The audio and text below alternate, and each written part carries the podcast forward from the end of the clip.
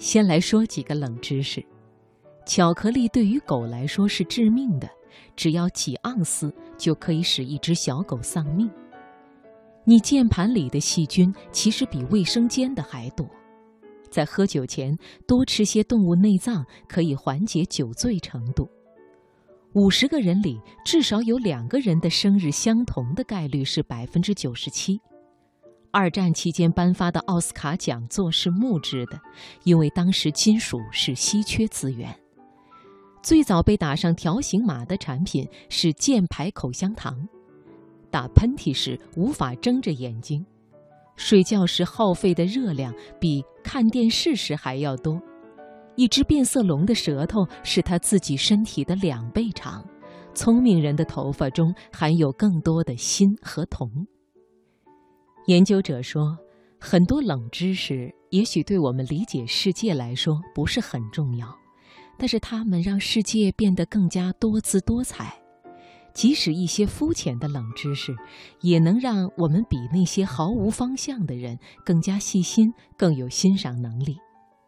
相关研究者认为，痴迷于冷知识也并不是什么好事，因为知识是一种零和游戏。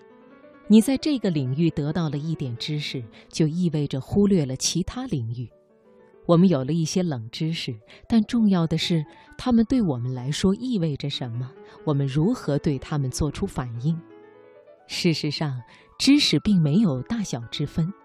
世界著名科幻大师阿西莫夫有一句名言：“人类是拥有无用知识越多越快乐的动物。”有时候，也正是对小问题的关注和探究，解决了大问题，从而改变了人类的历史进程。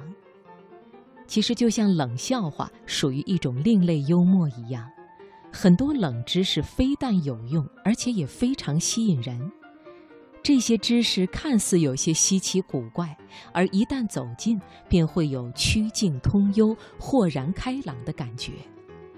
而作为一个冷知识达人，在日常的工作生活中也会显现出很大优势。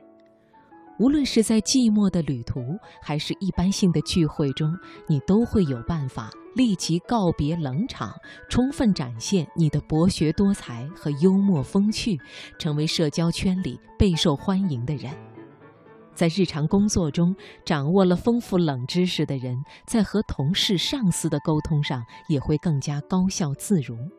当然，更为重要的是，在家庭的饭桌前、客厅里、卧室里，在和爱人、父母、孩子的每一次交流中，你所积累的丰富的冷门知识，都会拉近你和家人的距离，融洽家庭气氛，让家变得更为甜蜜温馨。